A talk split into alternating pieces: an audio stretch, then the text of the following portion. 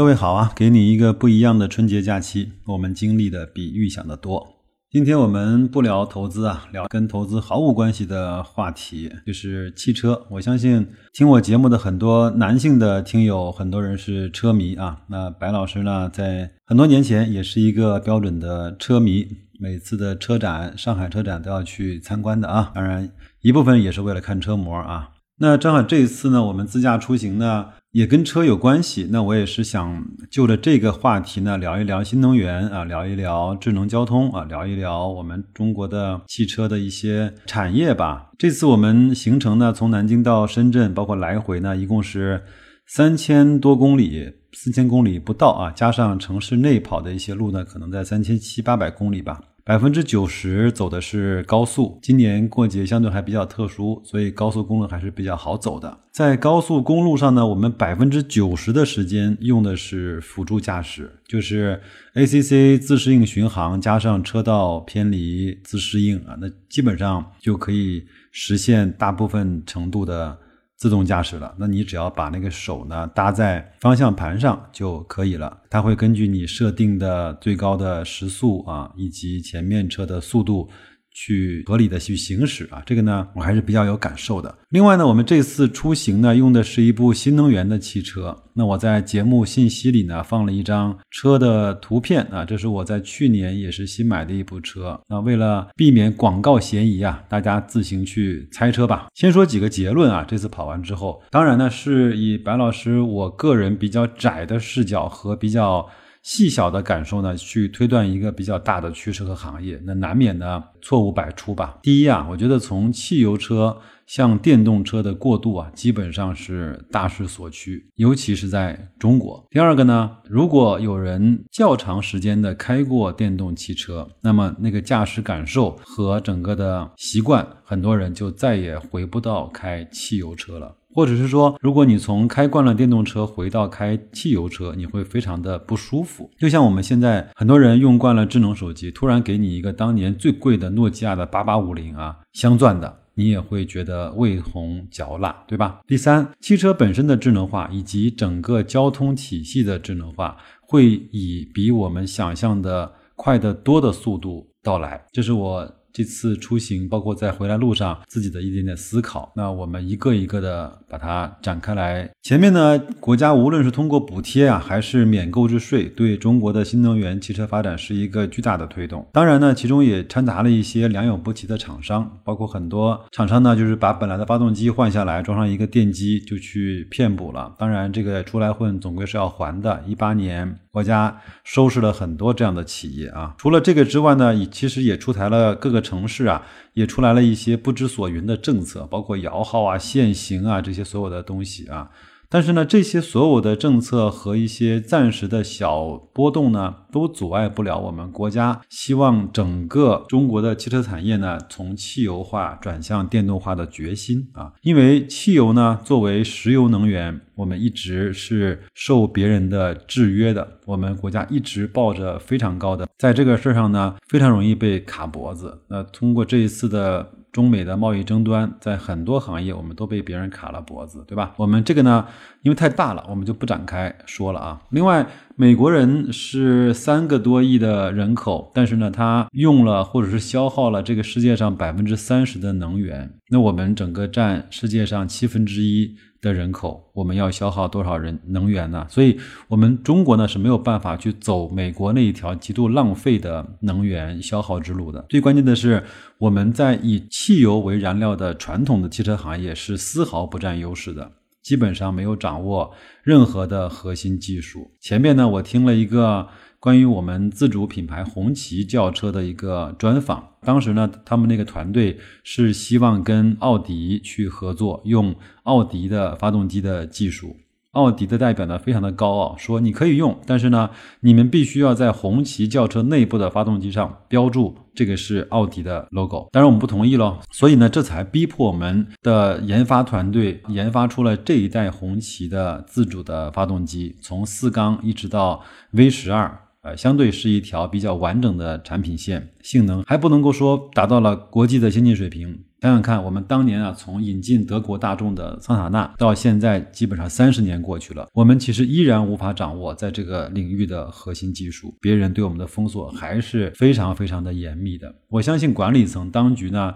内心是非常痛苦的。然而，在电动化的领域，我们其实有很多的公司在这条行业上走的还是比较快的。无论是比亚迪，无论是宁德时代，无论是啊我们比较熟悉的格力的银龙啊，都还算是在这个行业能够做到一个世界的平均水平，甚至有的人可以达到一个先进水平。另外呢，因为我本人呢也比较喜欢和容易接受新事物，所以从当年的特斯拉开始量产，有产品之后呢，我就开始关注，也陆陆续续试驾了不少品牌的新能源车。那么去年在换车的时候呢，也大胆启用了一个国产的造车新势力的产品，开了一两个月下来，特别是这次跑长途呢，呃，我的结论是这样啊，如果从汽油车到电动车，基本上一天啊到两天百来公里的距离，你就会完全适应了。而你真正的适应了和习惯这种驾驶的感受和使用。环境之后呢，让你再回到汽油车，你会无比的痛苦。无论是平时的加油、噪音啊、提速、智能化以及保养，都让至少我白级的汽车使用者感到特别的百爪挠心。我相信我的痛点和需求也代表了很多人啊现在的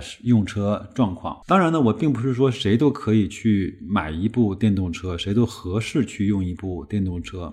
要看看你有没有使用的环境啊，充电方不方便？平时呢是室内的路程多还是跑长途多？你是把车呢当成一个工具，还是当成一个爱好啊？改装啊、捣鼓啊，这就另当别论啊。那这次去深圳呢，我们在我们住的那个公寓的楼下啊，停车场呢，看到了非常多的特斯拉，这个密度要远远大于南京啊。大概数了一数，大概有十几二十辆吧，有 Model X、Model S 和 Model 三啊。另外呢，他们的停车库基本上百分之三十以上的车位都提供了可以用微信充值给自己的车充电的这种装备。这种呢，用车环境呢，在我看来就非常的友善。另外呢，在一些 shopping mall 里呢，也都会有专门给新能源汽车充电的车位。包括我们这次啊，在高速上每一个服务区都能够非常顺利的给自己的车充电。以前还要用专门的国网的电卡，现在基本上用 APP 和微信充值，扫二维码就可以实现了。而且充电的界面以及费用呢，和充电的速度，我也都能够接受。当然，可能今年春节有特别啊，路上车比较少。我也看到过以前在沪宁高速上新能源车呃位上要排队的一些情况，价格基本上贵的是一块六一度，便宜的是六毛钱五毛钱一度啊，那基本上还是比油要便宜很多的。其实呃养成了这种到服务区充电，另外呢稍微去上上洗手间、吃个饭、抽支烟这样的习惯。其实现在的充电速度也基本上能够满足吧。那有时候我就开在车里稍微的睡一睡啊。有的人说现在的续航还不够啊，价格还是那么的高。没错，你是可以等到它成熟之后再去享用它，这个我觉得也没问题，无可厚非。但是呢。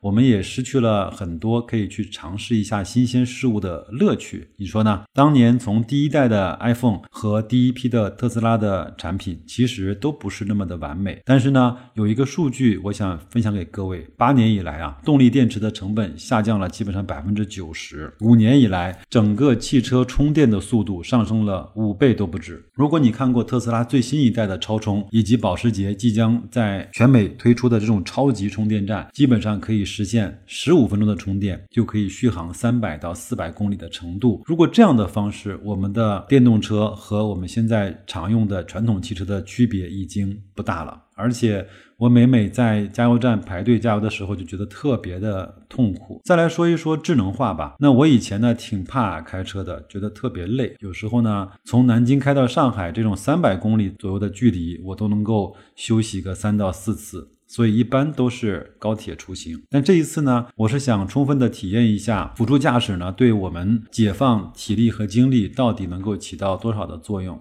前面我也说了，百分之九十的时间在高速上，我们用的是辅助驾驶。那这个呢，也得益现在整个的硬件越来越好，路标线呢和整个的路况也越来越好，不用频繁的来回变道。那现在整个车的一些智能的硬件呢，无无论是呃毫米波的雷达，无论是摄像头，还是用以色列这种 Mobile Eyes 的这种四点零的硬件，对智能化的这种使用体验也是非常非常的好。包括有一天晚上，我们也开了有一百来公里，在晚上的时候呢，也可以非常清楚的识别道路线，从而实现辅助驾驶。基本上你的手啊。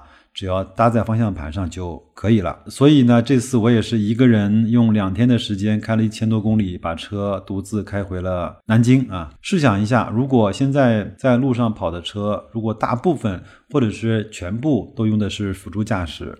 那么至少在高速公路上的秩序呢就会好很多，大家就不用来左穿右插的，按照自己设定的限速走就好了。其实现在对整体的智能化交通和辅助驾驶伤害最大的就是很多人那些不良的驾车习惯。这次我们依然还看到有超速的，依然有看到走应急车道的，依然有看到离你非常近就变道的。依然看到有长时间霸占超车道行驶的，所以呢，人们的素质啊和科技的发展永远是有一个间隙和缝隙的。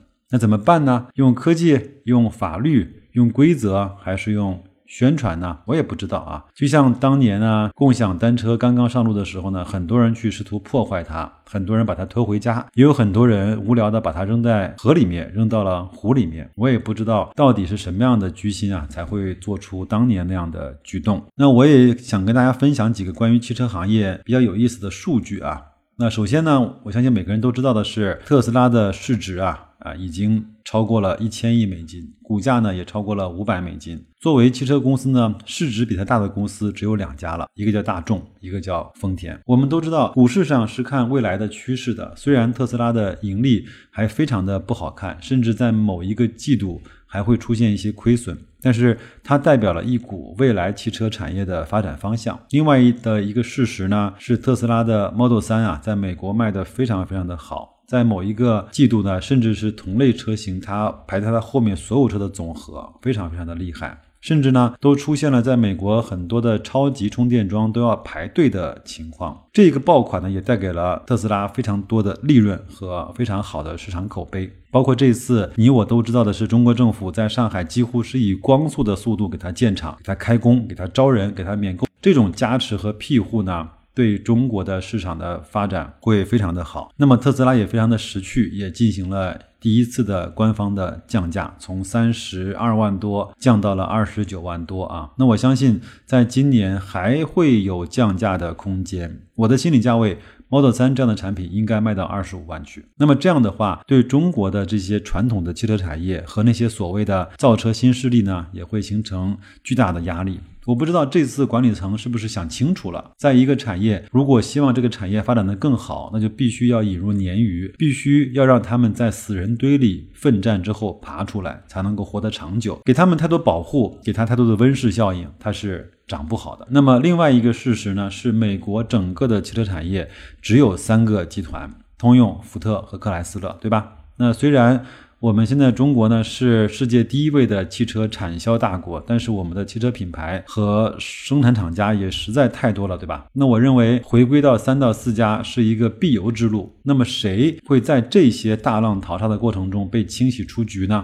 其实已经有一些苗头了，像前面卖房才能够保住业绩的海马，还有亏了几十个亿的众泰，包括铃木也退出了市场，三菱也几乎销声匿迹。那东南也基本上没有声音了。长安汽车呢，去年迎来了它历史上为数不多的巨亏，其他家的日子呢，其实也不好过。那如果整个中国的汽车产业只剩下三家的话，你会认为谁会笑到最后呢？有一次在节目的留言区呢，跟一位听友在讨论上汽集团，那我现在还是持有这样的观点，我会认为上汽集团会笑到至少是最后的。五个人里面，那么其他四个是谁？现在我还真不敢打保票。我们前面呢只谈了汽车产品本身的智能化以及呃辅助驾驶这些东西，新能源化。我们其实很少谈整个交通的智能化，无论是红绿灯、行道线、车联网、车与人的交互，以及整个的交通管理部门对整体交通的这种调度和监控，这些都将是我们可能会很快看到的一个崭新的局面。那我们今天不聊投资，好吧？但是我相信，呃，这里面会蕴含巨大的投资的机会。那最后呢，再总结两句啊，我平时还是比较喜欢车的，但是呢，谈不上很懂车，只是从我个人的一些观察和使用的体验来跟各位呢随便分享一下我的观点。我知道我的听众里面卧虎藏龙，有很多各个行业的高手。那么如果各位呢对汽车行业以及电动化以及交通智能化有更多的，也欢迎在节目的留言区留言给我。那咱们就今天先漫谈到这儿，好吧？那下一期节目呢，我给各位带来孩子职业的选择，以及包括我给他工作建议的一些话题。那咱们就先这样，祝各位投资愉快，平平安安，顺利度过疫情的这段时间。下期节目再见。